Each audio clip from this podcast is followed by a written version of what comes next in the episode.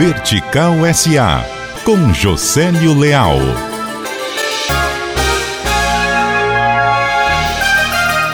A Gol terá novos voos entre Fortaleza e Argentina, com previsão para o início do segundo semestre. Serão voos diretos para Córdoba e Rosário.